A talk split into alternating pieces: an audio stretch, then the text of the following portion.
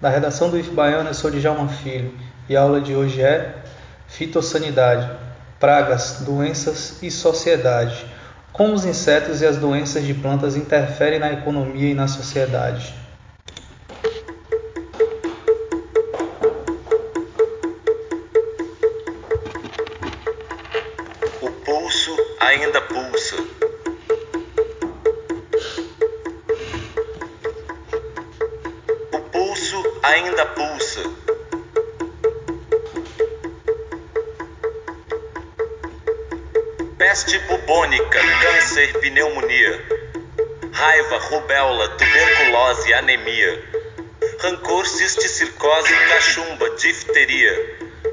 Encefalite, faringite, gripe, leucemia.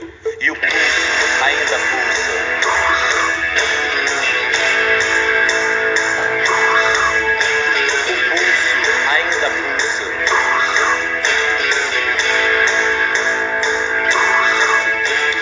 hepatite, escarlatina, estupidez, paralisia, toxoplasmose, sarampo, esquizofrenia, úlcera, trombose, coqueluche, hipocondria, sífilis, ciúmes, asma, cleptomania. E o corpo ainda é pouco.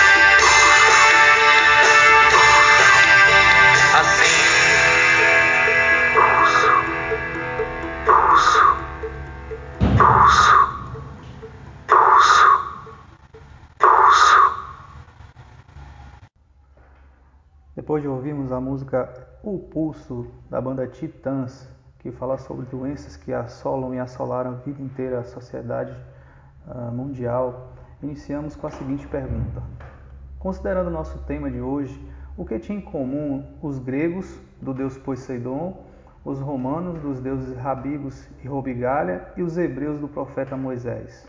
Você não sabe? Ao menos nesse contexto de doenças e pragas que interferem na sociedade, conseguimos elencar uma. Todos eles concordavam que as pragas e as doenças eram manifestações da fúria dos deuses e que, em muitos casos, seriam curadas com sacrifícios.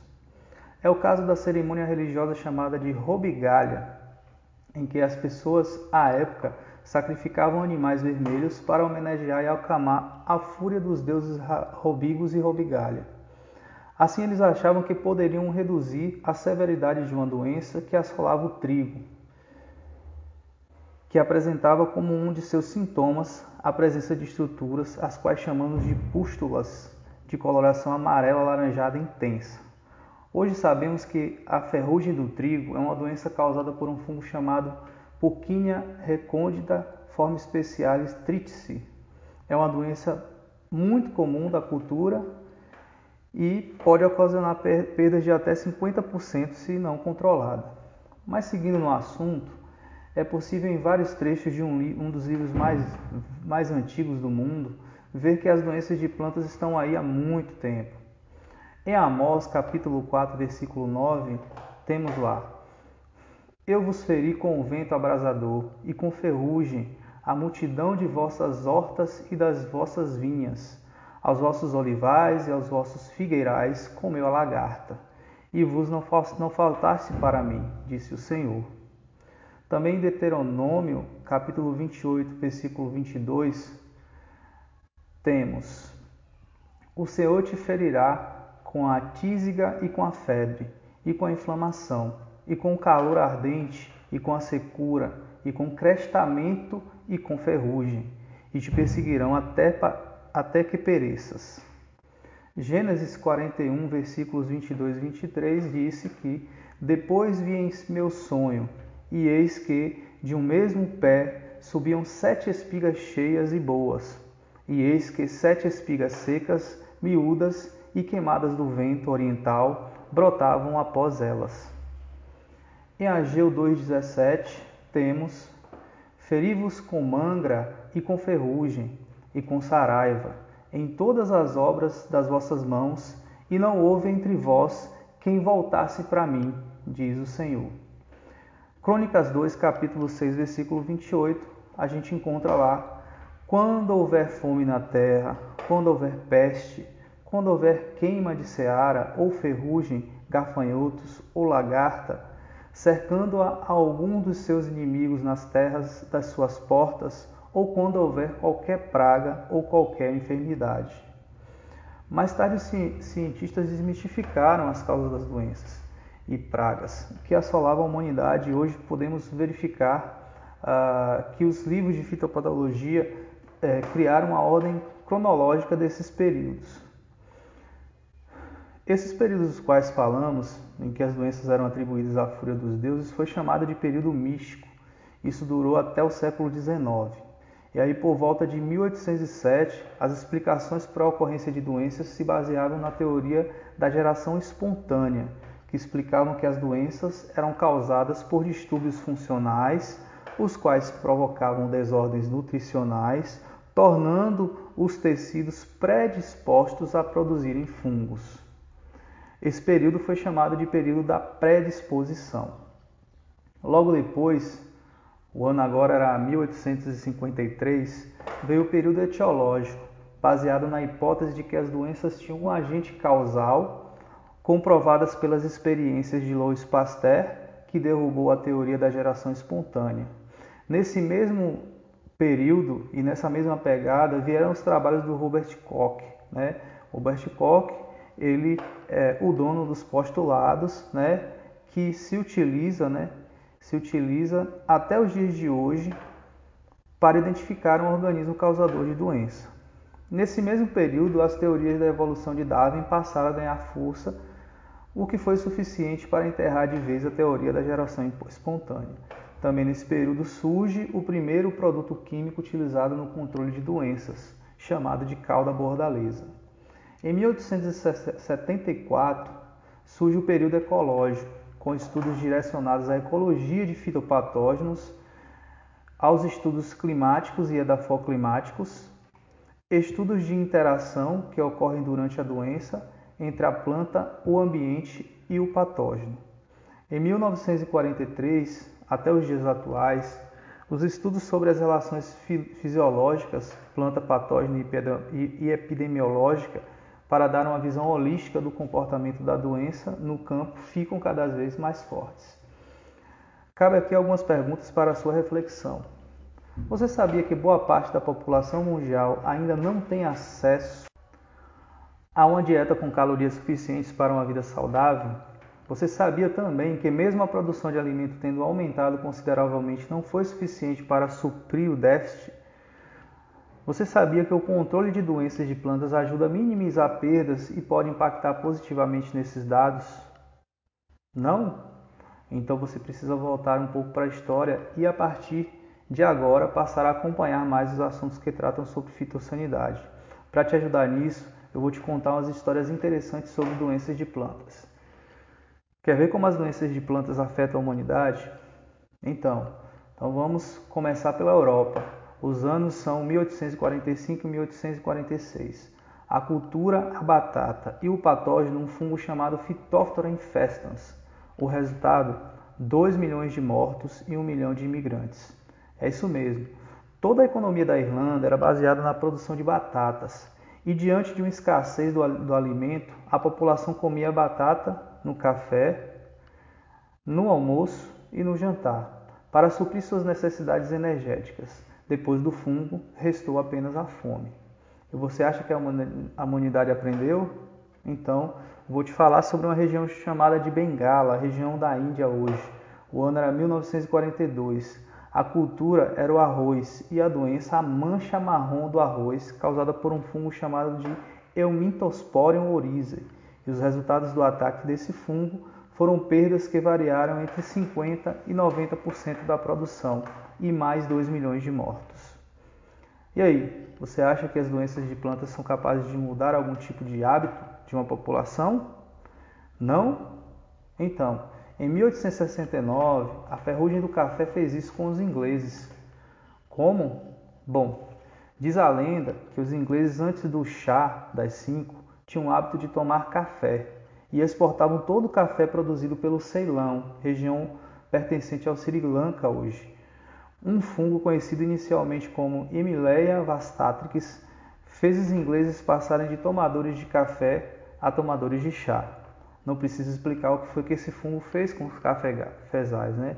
É, dizimou praticamente todo o cafezal daquela região, quebrando a economia do país e a, a, fazendo com que os ingleses passassem a, a exportar é, das, dessa região é, folhas de chá e não mais o café. Na França, surgiu o fogo de Santo Antônio, uma doença hoje conhecida como esporão do centeio, causado por clavíceps purpúrea, responsável por causar alucinações, loucura e até a morte de quem comia o pão fabricado com centeio contaminado. Segundo relatos dos livros de fitopatologia, isso aconteceu nos anos de 857, 994 1089 e se repetiu em 1951, mostrando que é, a gente precisou de muito tempo né, para a gente identificar patógeno e achar a solução é, para o problema. Nos Estados Unidos, em 1970, o fungo Euminthosporium maides foi o responsável pela não produção de 30 bilhões de hambúrgueres. Como? Causando a eumintosporiose do milho e provocando a perda de 20 milhões de toneladas desse grão. Na verdade, é, esse, esse foi o, o, o, tema de um dos tabloides lá nos Estados Unidos para mo mostrar para a população uh, o quão devastadora foi a doença. Eles, uh, num tabloide, colocaram né, que devido a essa perda de safra causada por esse fungo, é, os Estados Unidos deixaram de produzir 30 milhões de hambúrgueres, chamando a atenção para é, um, um, um alimento típico lá daquele país. Você deve estar se perguntando, mas e o Brasil? No Brasil, a gente teve o mosaico da cana-de-açúcar, causado pelo vírus Sugarcane Mosaic Virus, ou SMV, que provocou a redução da nossa produção de açúcar, que era de mais de um, mil, de um milhão de sacas para 220 mil e a produção de álcool, que era de 6 para 2 milhões de litros. Tivemos 9 milhões de pés de laranja dizimados pela tristeza dos citros, causados pelo vírus CTV na década de 30 e 40. Em 1957, uma bactéria denominada Xanthomonas campestris patovar citri causou a doença do cancro cítrico e provocou a erradicação de 250 milhões de plantas e 3 milhões de mudas. Em 1930, o fungo Fusarium oxysporum forma specialis cubense inviabilizou a produção de banana maçã no país, causando o mal do Panamá. Entre as décadas de 30 e 40, tivemos ainda a perda na produção de álcool pelo ataque do fungo Ustilago acitaminia, causador do carvão da cana-de-açúcar. E também tivemos uh, a quebra na produção de borracha, né? É, graças ao ataque de um fungo chamado Microcyclus ulei, né, causando o mal das folhas da seringueira, que fez com que o Brasil passasse de vendedor a comprador de borracha. E a Bahia, meu bem, como é que estava nessa história toda? Bom, a Bahia teve uma história, teve em, em, sua história o ataque da vassoura de bruxa do cacaueiro, uma das mais lembradas até, o, a, a, até os dias atuais, causada pelo fungo Moniliófera perniciosa, no sul do estado. O que, que isso causou? Muitos produtores quebraram, Alguns se suicidaram, né? E outros mudaram é, de atividade, né? saíram da atividade de produção de cacau e passaram a ser pecuaristas. E com todas essas experiências, o que temos é um país que iniciou a exploração agro agropecuária nos moldes da transferência de tecnologia. Todo mundo lembra da Revolução Verde, né? E hoje produz tecnologia própria. Um país que lidera a agricultura tropical graças ao trabalho de professores, pesquisadores e extensionistas e que quebra seus próprios recordes de produção ao, ao longo dos anos nas últimas décadas, sem a necessidade é, de expansão de áreas agricultáveis, o que é mais importante porque torna os nossos produtos é, sustentáveis aos olhos do mundo. É um o país é um, maior, um dos maiores produtores de café, soja, milho, feijão, açúcar e vem se destacando na exportação de suco de laranja, carne bovina, carne suína e de frango também. Os modelos que deverão surgir para a agropecuária brasileira terão um desafio de proporcionar alimentos cada vez mais saudáveis, a preços acessíveis, o ano inteiro, preservando sua imagem no mercado internacional em busca de contratos de longo prazo. Você pode não ter um conceito pronto do que é praga até aqui, mas já sabe de coisas importantes como 1. Um, as pragas estão aí há muito tempo. 2. Elas não surgiram devido à fúria de divindades. 3. Elas podem afetar consideravelmente a sociedade. E 4. Que a fitossanidade pode ser o caminho para evitar problemas de diferentes magnitudes. Mas o que a gente pode chamar de praga mesmo?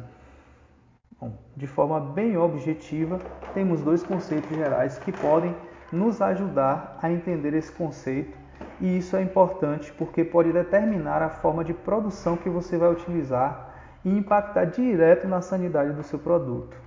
No conceito convencional, um organismo é considerado praga quando ele é constatado no agroecossistema. Ou seja, você identificou a praga lá, identificou o inseto ou a doença, né, ele é considerado uma praga.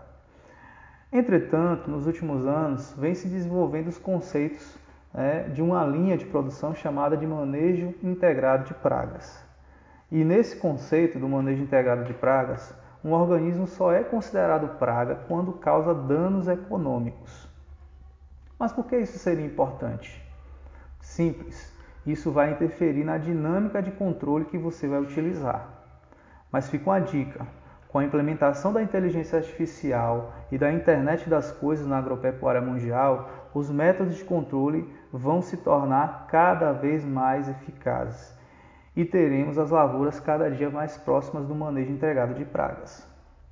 Mas é válido aqui pararmos para dar o conceito da FAO, o termo FAO significa Food Agriculture Organization, ou Organização é, é, para, para, alimentação, para Agricultura e Alimentação. Para pragas, é,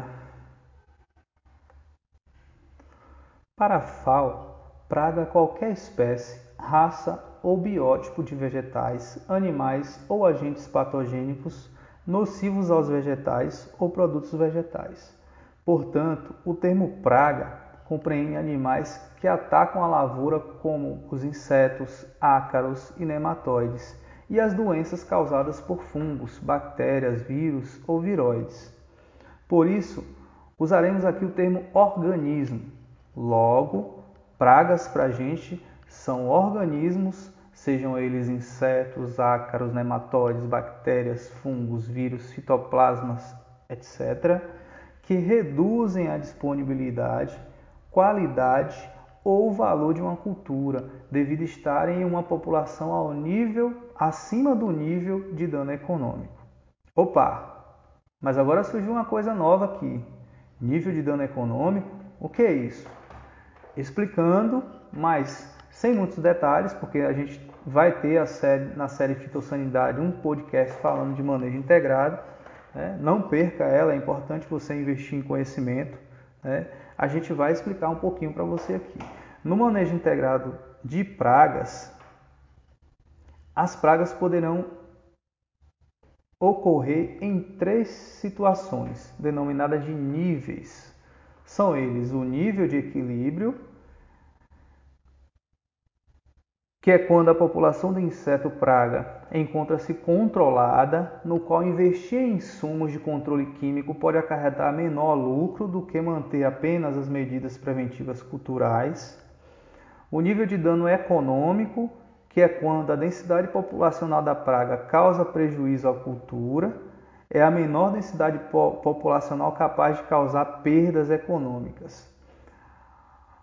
Para que a gente tivesse uma tomada de decisão e não esperar o nível de dano econômico, mesmo sendo esse o nível em que, teoricamente, o produtor estaria no equilíbrio entre o prejuízo e o lucro, estabeleceu-se um nível de controle ou nível de, de ação. Esse nível estará abaixo do nível de, de, de, dano econômico e dará uma margem de segurança para que o nível de dano econômico nunca seja atingido. Esses valores de nível de dano econômico, de nível de controle, nível de equilíbrio, eles estão sendo estudados e estabelecidos por empresas de pesquisa, extensão, com parcerias público-privadas entre instituições de ensino, pesquisa e extensão e produtores rurais para as culturas de maior interesse do Brasil, cabendo a cada produtor buscar junto a pesquisadores extensionistas viabilizar dados e informações que possam nortear decisões acertadas sobre a utilização de controle de pragas e doenças. Portanto, esse conceito inicial é o suficiente para você entender que esses níveis estão relacionados à tomada de decisão de entrar ou não com controle. Como eu disse antes, temos um podcast para explicar melhor tudo isso depois, então não perca. Para concluirmos, podemos dizer que, apesar de não dar não darmos a devida importância, as pragas afetam significativamente a vida das pessoas e, consequentemente, a sociedade, pois afeta a produção de alimentos no mundo inteiro, assim como as ações indevidas de controle podem afetar a qualidade dos produtos e da saúde humana. Organismos que causam danos ao produto final, com elevado potencial biótico, ou seja, eles têm alta capacidade de se reproduzir, disseminar rapidamente, como é o caso da Covid-19 agora, né? e sobreviver, aumentando o número de indivíduos de sua população e ganhando estabilidade, podem tanto mudar hábitos como levar a sociedade ao colapso. Quanto mais frequente a praga, mais importante ela será. Uma importante reflexão deve ser feita agora. Né? Você aprendeu um pouco mais sobre fitossanidade, é preciso que agora você pare e pense. De que forma essas informações poderão ser utilizadas para melhorar a minha carreira? Como e onde eu posso estudar um pouco mais e dominar tudo isso? De que forma eu poderei ajudar a sociedade com meus conhecimentos? Vai lá, abraça sua sorte e mostra para ela o melhor caminho. Direto da redação do IF Baiano, eu sou Djalma Filho, em mais um podcast sobre fitossanidade. Fique com a banda Titãs, com a música Agora Eu Vou Sonhar. Um forte abraço e até a próxima.